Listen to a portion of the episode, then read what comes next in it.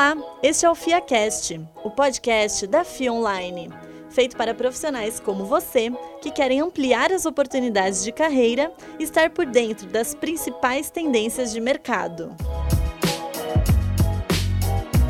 Para descobrir quais serão os desafios e as oportunidades do cenário econômico nos próximos cinco anos, convidamos o economista e professor Carlos Honorato.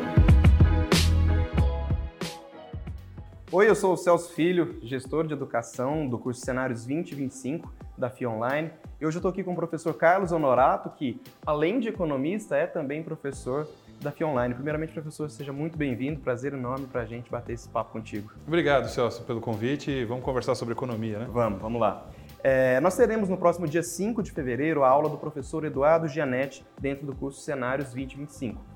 O professor Eduardo vai, tra vai tratar sobre as tendências para os próximos cinco anos, entre 2020 e 2025, dentro de economia e política. E aí, professor Carlos, até para a gente começar, para quem não é da área da economia, né, quem não tem tanta familiaridade com o tema, é, por onde começar?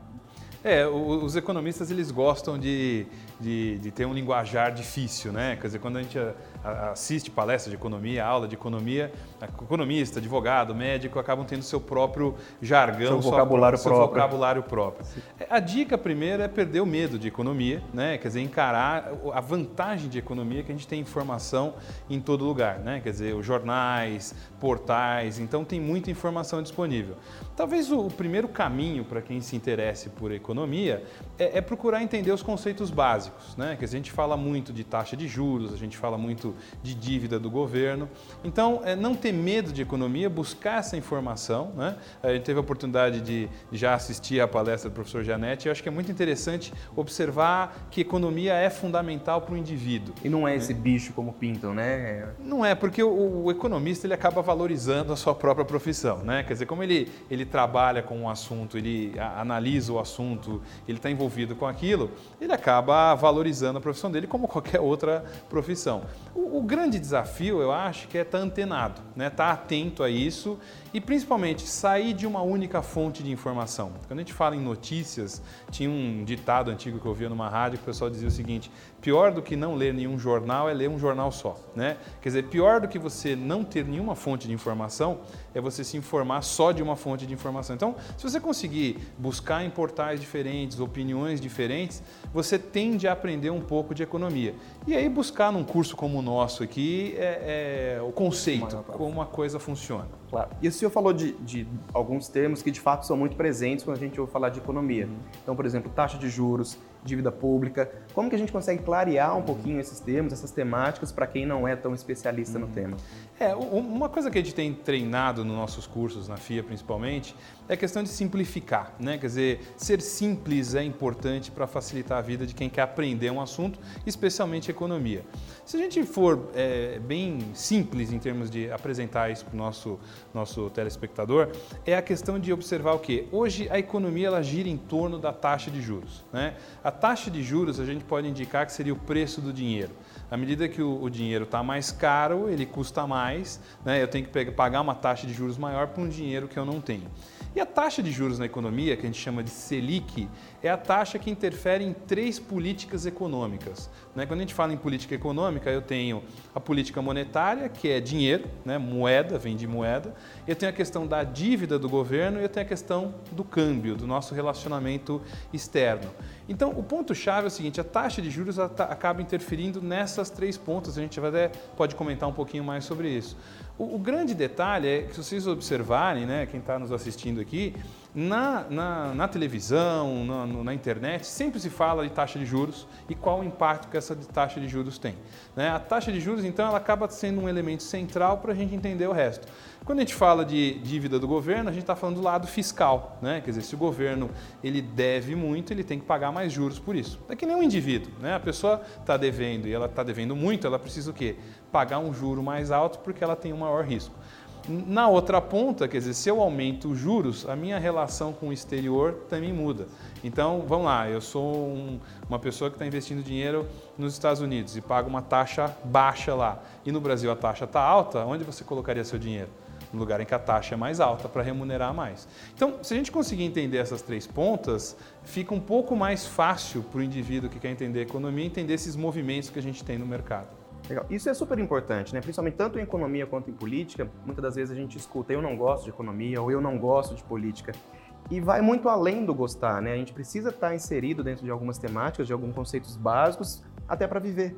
Uhum, né? então, exatamente. E aí, e aí, eu queria ouvir de ti qual que é essa importância de, de estudar a economia, né? de estar um pouco mais próximos desses assuntos.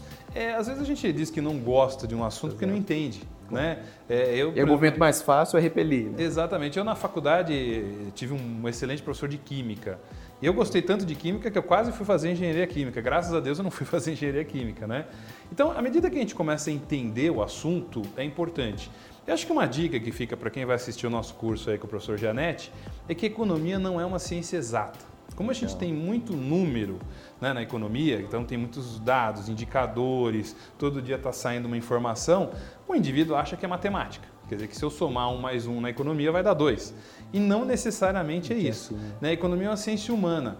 E tem um componente complexo na economia que é a questão da expectativa.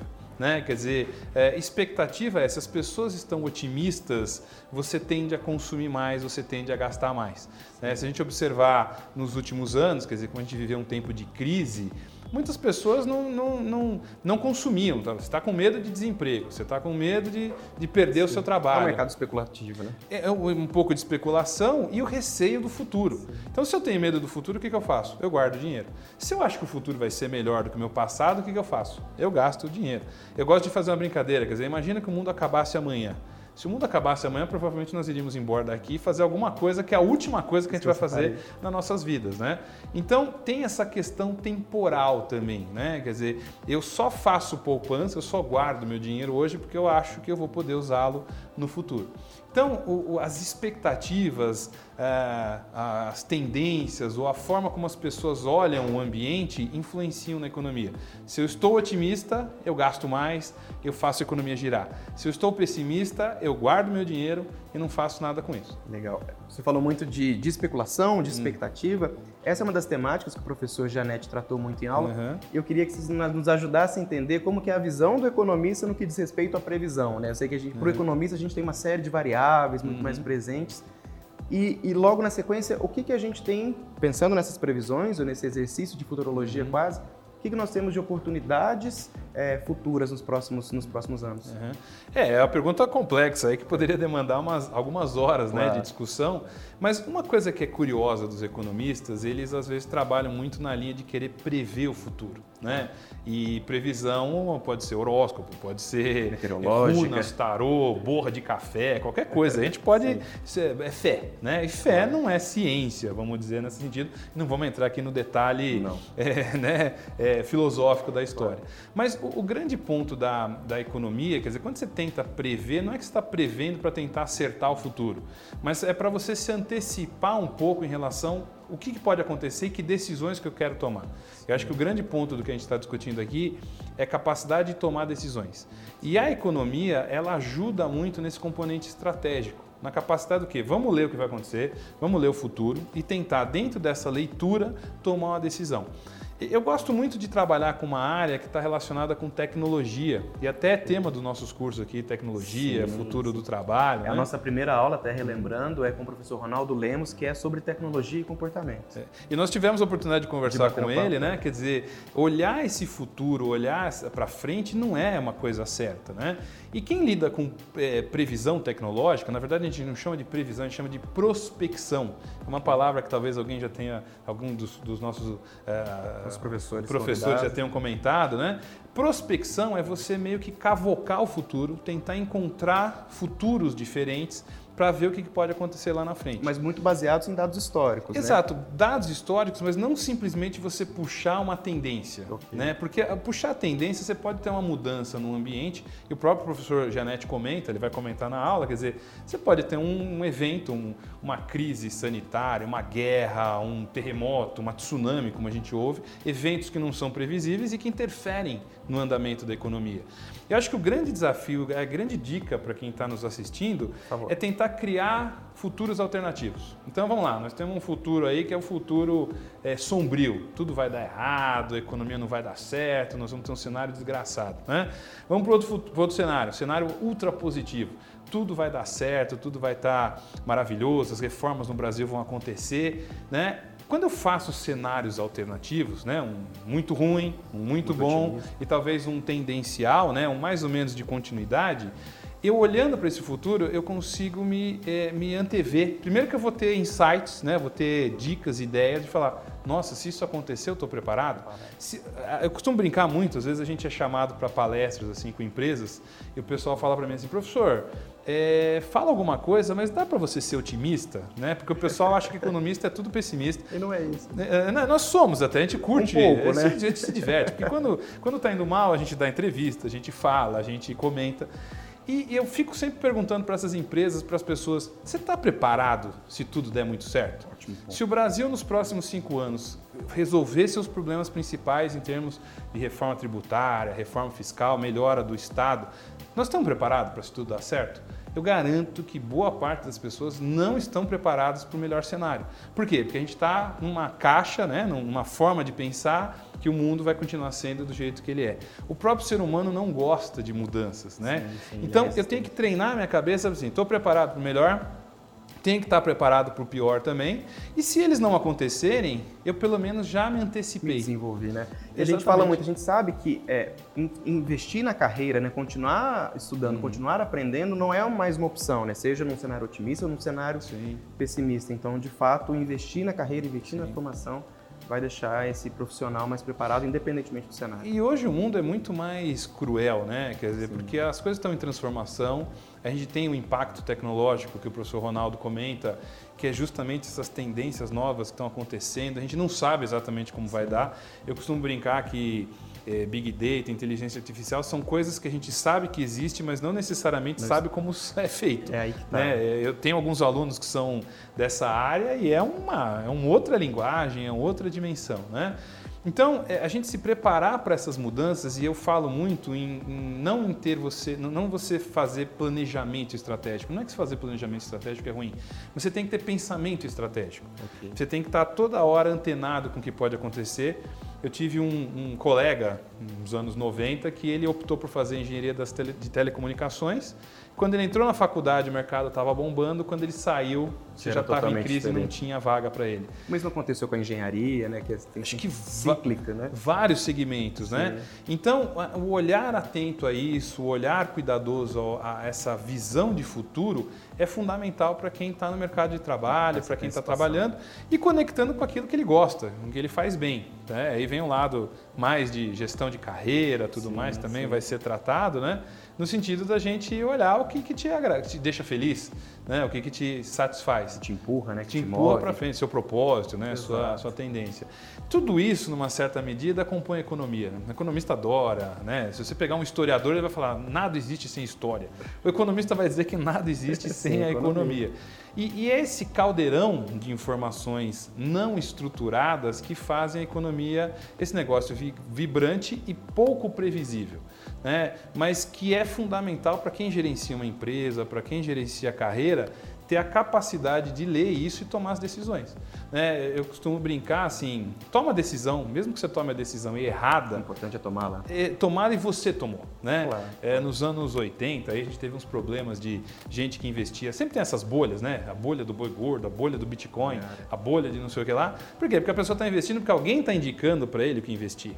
Né? Invista naquilo que você tem convicção. Mesmo que você perca o dinheiro, pelo menos quem perdeu o dinheiro foi você. Não foi alguém que te levou a perder o dinheiro. Né? Perfeito. Professor, o senhor falou um pouquinho sobre reformas, né? E de fato isso é um tema que esteve muito latente no último ano e esse ano também já se apresenta muito forte. Como explicar o que são as reformas, principalmente para um público que não está tão familiarizado com elas? É, para quem acompanha a economia, não aguenta mais ouvir falar em reformas, né? Quer dizer, é o tempo inteiro precisa fazer reforma, precisa fazer reforma. O que são as reformas? Né? Basicamente, a gente tem três grandes grupos de reformas. As reformas ligadas à área fiscal, que o governo precisa gastar menos do que arrecada. Né? Dentro dessa questão da área fiscal, a gente tem o que a gente chama de reforma administrativa, que é reorganizar o tamanho do Estado, o gasto público, para que ele gaste menos e seja mais produtivo. A gente teve a reforma da Previdência, que foi aprovada ano passado, que faz parte dessa reforma relacionada à questão do gasto público. Ela não tem um impacto imediatamente agora, mas ela vai ter um impacto nos próximos anos. E nós temos uma reforma tributária, que talvez seja a grande discussão que a gente vai ter neste ano aqui, que é relacionada a pagar impostos de uma forma mais fácil. Infelizmente, nós não vamos conseguir pagar menos imposto. Quer dizer, você tem um Estado que gasta mais do que arrecada, eu vou precisar facilitar a vida de quem paga imposto. E aí, mudando um pouco a questão aí de ICMS, desses impostos relacionados a serviços e mercadorias, e talvez colocando um imposto relacionado à renda.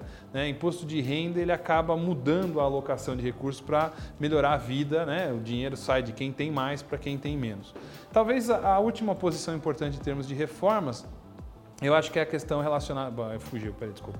Dá para cortar depois? Dá, né? Dá. É, peraí, volto eu mesmo, né?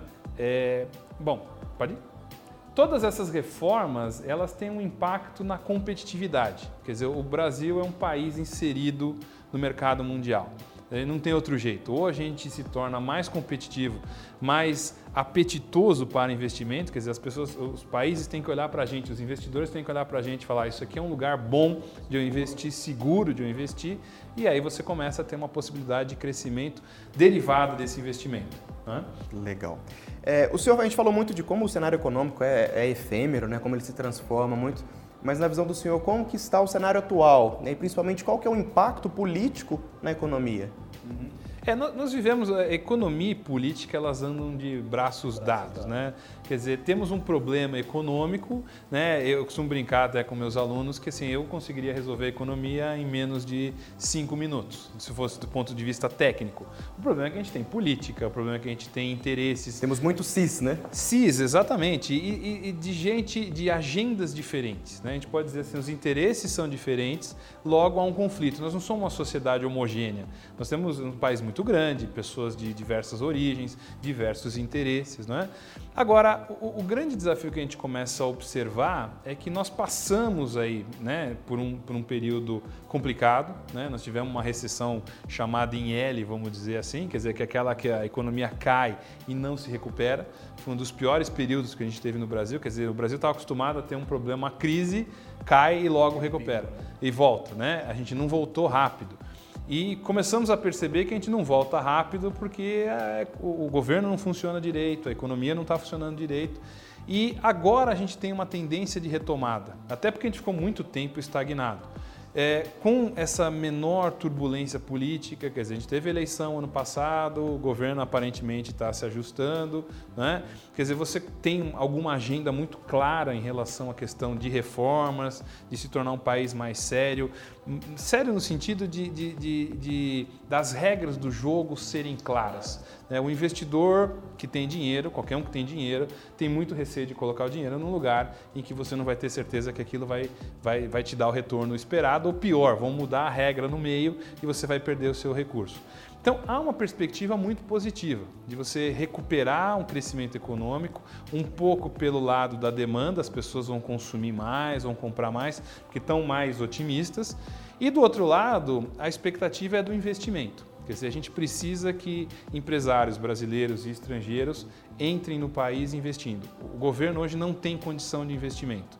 Então a gente depende de regras melhores, mais claras, mais fáceis, para fazer com que a economia cresça, para que haja investimento e aí sim a economia cresça. Legal. Então, de fato, temos uma série de desafios, mas também uma série de oportunidades para os próximos anos, né? É, o que a gente observa, quer dizer, se a gente olhar muito para o futuro, a gente pode ter uma, uma sensação, ou se olhar para o estágio atual do Brasil, a gente pode ter uma sensação de que nós não estamos indo na velocidade mais rápida possível, e talvez não estejamos mesmo. Mas, numa perspectiva positiva, a gente pegar nos últimos 30 anos, né, desde a redemocratização, quer dizer, o Brasil tem tido avanços institucionais. Né? É, é, é, dramático a questão da democracia, porque vai e volta, você tem brigas de interesse, mas é isso que faz com que a, a gente vá adiante. O que não dá é para imaginar que a gente é um país isolado do resto do mundo. Né? Ah, vamos nos fechar aqui, produzir nossas coisas, não precisamos interagir. Nós temos que competir. Os países que estão se desenvolvendo hoje, China, Índia, que são os países que mais crescem e que têm ocupado um espaço, são países que estão relativamente abertos. Não tem investimento em tecnologia, investimento em educação, né, são elementos fundamentais para uma sociedade que quer ocupar um espaço nesse próximo século XXI. Então, na média, a gente está indo razoavelmente bem. O problema da média é que a gente está com a cabeça no forno e o pé na geladeira. Na média, a gente está na temperatura ambiente. O esforço das reformas e de passar uma percepção positiva para fora é fundamental para a gente ocupar um espaço que o Brasil merece pelo tamanho, pela população no mundo, em termos de economia, de comércio internacional e até de produção de tecnologia, por que não? E o senhor citou um, um, aspecto que eu gostaria muito de explorar, que é qual a importância da educação para o desenvolvimento né, econômico de uma nação, por exemplo? É, eu acho que tem dois elementos importantíssimos e acho que vocês também são especialistas nisso, podem colaborar. Quer dizer, a gente está passando por uma transformação na forma como as pessoas estudam e aprendem. Né? Quer dizer, não é só o Brasil, a gente tem uma série de dificuldades no mundo. Né? Você pega Finlândia, Inglaterra, Dinamarca, países que estão na, na fronteira aí do conhecimento, eles têm discussões e dificuldades em entender como ensinar o jovem a aprender ou como levar as pessoas a se desenvolverem. Esse é um desafio. O problema do Brasil é que a gente está com os desafios do século passado. passado ainda. Né? A gente conseguiu chegar a 97% de pessoas na escola, o que não é mais do que obrigação. O problema desses 97% das pessoas estudando é que boa parte delas não, não são analfabetos funcionais.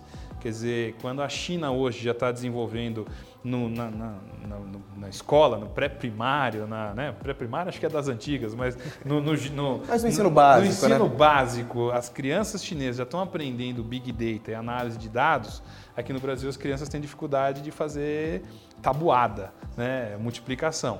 Então, a educação é um elemento fundamental nessa nova, nesse novo ambiente de tecnologia. E se uma criança, um jovem, não é, é, é, bem formado, o que dirá, o que será esse adulto se ele não for bem formado? Agora, talvez se a gente quiser tentar dar um lado mais positivo dessa situação, é que acho que há mecanismos novos de aprendizado. O que nós estamos fazendo aqui é uma forma de levar informação. A própria digitalização. Digitalização. Né? Quer dizer, quando algum aluno chega para mim e fala, não encontrei isso, eu falo para ele, você tem que tirar nota zero, porque não dá para não encontrar. Não existem mais esses muros. Né? Não tem mais muros, quer dizer, desde uma biblioteca que está aberta, que tem condição, vá buscar um livro, né, a moda antiga, raiz, né, vai ler um livro, mas vai no Google, vai na internet, vai no, no, no buscador, encontre essa informação. Então, você tem mecanismos próprios de se desenvolver. Agora, a sensação que precisa é que o Brasil, para ser competitivo, precisa ter uma política de Estado mais bem formatada em termos de, de que, que aluno, ou que estudante, ou que profissional que a gente vai formar. Nós temos que ter a cabeça de formar o profissional do século XXI. Ah, tem alguns críticos que dizem, ah, mas a gente tem que formar profissional, a gente tem que formar pessoas. Sim. Eu diria que as duas coisas. Eles né? estão super atrelados, né? Exato. E, e, assim, se a pessoa não, não é profissional, ela não tem renda, se ela não tem renda, ela não sobrevive. E aí vem o impacto econômico. Né? Eu não tenho que desprezar nenhuma área de conhecimento, dizer ah, história é menos importante do que estatística. Não é isso. A gente tem que estudar todas as áreas. Mas a gente tem que estar formando pessoas para um novo ambiente que a gente está vivendo nos próximos anos. Exatamente. Professor, a gente está chegando já nos nossos momentos finais do nosso bate-papo, mas eu queria saber qual é o principal conselho do professor Carlos Honorato, principalmente ele já nos preparando para o curso Cenários 2025. Eu acho que o, o, grande ponto que a gente tem que pensar em economia é na questão dos desafios e oportunidades. Né? Quer dizer, é toda situação de crise, e, e é curioso, não só na economia, mas uma situação de crise leva você a mudar. Né? E o ser humano ele não tem interesse, ele não gosta da mudança. Então, eu acho que a grande oportunidade que a gente começa a ter é que está meio claro na sociedade brasileira que algumas transformações têm que ser feitas. Quer dizer, a reforma da Previdência é um negócio surpreendente, foi aprovado ano passado e pesquisas indicam que boa parte das pessoas aprovam e aprovaram a reforma da Previdência. Porque sabem, já está claro na, na, na, na informação para o público, de que se não se fizer a reforma da Previdência, o Estado quebra, e se o Estado quebra, ele não tem condição de financiar crescimento econômico. Então, quando a gente começa a olhar esses desafios, quer dizer, por um lado, eu tenho que fazer reformas, eu tenho que me antenar com o século 21, eu tenho que conseguir desenvolver pessoas e conhecimento. Esse momento muito mais rápido social. Muito mais rápido, mas pense pelo outro lado. O, o Brasil é um país que tem tudo para fazer. Né? Eu costumo lembrar da minha avó. Minha avó nasceu em 1900, já faleceu há um bom tempo. Eu falo, né, país tem tudo para fazer, tem tudo para desenvolver. Então você tem a questão energética, você tem a questão de infraestrutura, você tem a questão de, de, de climática. climática. E é, é, tudo isso tem que ser feito, são oportunidades de negócio, são novos mecanismos econômicos, são novas oportunidades de criar né, empresas, empreender, desenvolver oportunidades. E o Brasil, entre os países do mundo, é um dos países que tem a maior capacidade de fazer isso em termos de oportunidades. Pega alguns países da Europa, a gente não precisa citar, mas são países que às vezes têm uma população de 2, 3 milhões de habitantes, né? já está tudo pronto, tudo construído, não dá para comparar com o Brasil. Né? 3 milhões de habitantes nós temos numa estação de metrô aqui em São Paulo, ou, num terminal de ônibus lá na, na Bahia, numa tarde tem isso de gente. Então, é, é, acho que o grande desafio é se antenar, observar essas oportunidades, por isso que estudar economia e estratégia são elementos importantes. Independentemente da área de Exatamente, de porque atuação. te abre a cabeça para as oportunidades. Né? Achar que a oportunidade é alguma coisa que alguém acordou, teve um sonho, né? teve uma visão celestial. Funciona bem em filmes, né? É, filme dá, dá, dá, bons filmes, depois pode contar uma boa biografia, mas mesmo esses, esses, eh, hoje você pega esses milionários, bilionários que fizeram grandes companhias, não foi só é, sorte e, e, visão, né? Eles trabalharam muito, eles Tem muito esforço ali depositado. Muito esforço, muita observação do cenário, do que está acontecendo. E eu acho que esse treino de olhar para frente, de tentar ser mais visão de longo prazo e atuar é, é, é o caminho. Os países que estão à frente hoje fazem isso, né? Se você pegar boa parte da Ásia, tem uma visão de longo prazo que às vezes falta um pouco no Brasil. Então, se a gente conseguir desenvolver isso via estratégia e via cenários econômicos, é uma grande oportunidade para ir adiante. Muito bom. Professor, muito obrigado pela tua participação. Super legal bater esse papo, né? Estamos aí nos aquecendo para o curso.